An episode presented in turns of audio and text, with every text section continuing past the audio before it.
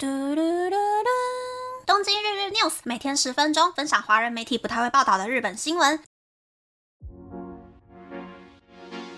欢迎来到东京日日 news，我是可露咪。你可以在这个节目中听到华人媒体不太会报道的日本新闻。不过这次是二三二四耍废特辑。虽然录音的这个时候应该是我二零二三年情绪最最最 emo 的时候吧。我也没有想到说，在二零二三年情绪波动最大的时段会落在年底。不过呢，还是来谈谈明年二零二四年我的一些些小抱负吧。先说说工作方面的话，去年十月我去裸考了证照之后，我果然是华丽丽的不及格了。但是我还是想要去挑战考证照这一件事情。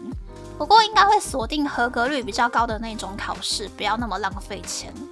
然后希望四月的时候可以加薪加很多，然后四月过后可以更有计划性的去做我的工作，不要再来搞一个年度结算之前要把预算花光光的惊吓活动。然后我自己个人的部分，最大的活动应该是在六七月更新在留卡之后，因为我想要在八月，也就是我在日本工作满十年的 timing。找一个代书帮我申请日本永住权。其实为了住日本满十年这一件事情，我真的是已经坚持了七年。之所以会这么说的原因，是因为拿在留卡工作，三年之内离开日本的话，就可以带走所有的后生年金回国。超过三年之后的话，就只能够拿最后三年份的后生年金回国。那如果在日本工作超过十年的话，那不论我之后是什么时候离开日本，都可以跟日本人一样，在六十五岁过后领年金。我之所以会这么想要办永住权的原因，是因为之前在换工作的时候，我发现有很多日本的公司不太愿意去雇佣拿在留卡的外国人，所以在找工作这件事情上面，我就已经少了很多选择。而且我一直有一种。拿在留卡就等于是我依附在公司之下，拿永住权我就是独立之身的想法。以后就算不爽了想要辞职，也没有三个月内找不到下一间工作就要打包回台湾的压力。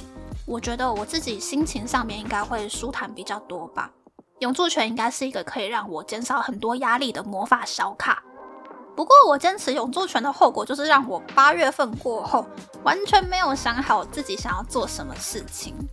我现在大概就只有想想说，二零二四年一月要去染头发，二月要回台湾，要去住东方文华酒店，三月 maybe 可以去花钱体验考证照的感觉，四月要检查薪水，还有各种税金到底涨了多少钱，五月黄金周应该是要摆烂，六月要准备去更新在留卡，我想要去拍韩式证件照，稍微修个图。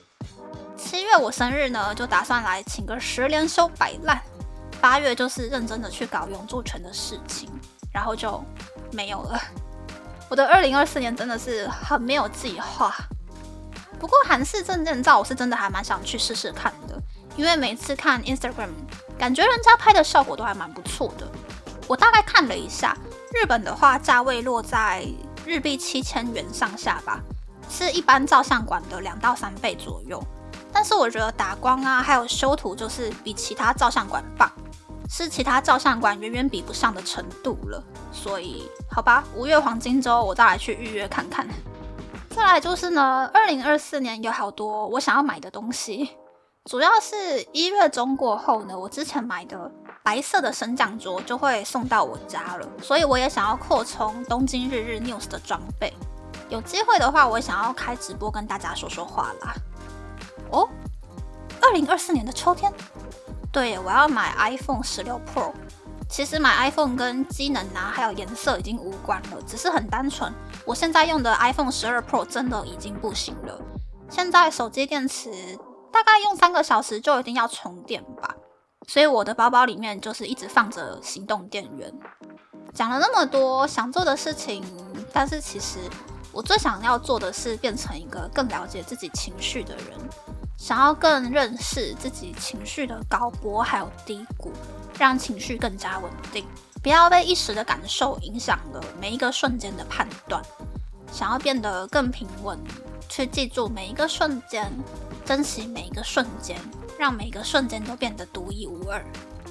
但是说了那么多呢，其实十二月三十一日，我应该是在家里蒸之前买的肉都已经剥到肚子壳里面的北海道螃蟹吃吧，而且一次吃两只。这几天难得，几乎全世界的大家都在放假，大家就一起多吃一些好的，减肥就等回去上班之后再说吧。啊，那个明天元旦，东京日日 news 放假一天哦。让我休息一下，也让大家的耳朵休息一下下。下一次再回来听到我的声音，才不会觉得腻。让我们保持若远似近的暧昧距离吧。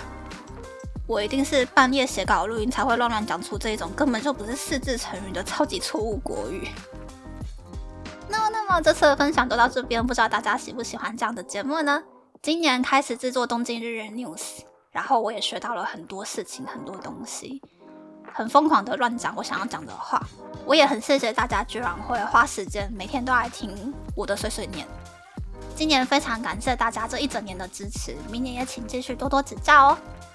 欢迎大家留言和我分享你的想法。喜欢这个节目的朋友，可以在 Apple、Spotify、s o n KKBox、First Story、Mixer Box 等 Podcast 平台和 YouTube 订阅《东京日日 News》。多多按赞、评分，或是在三岸想要赞助这个节目，还可以在 Instagram 追踪东京日日 News Day Day Tokyo 的账号哦。拜拜。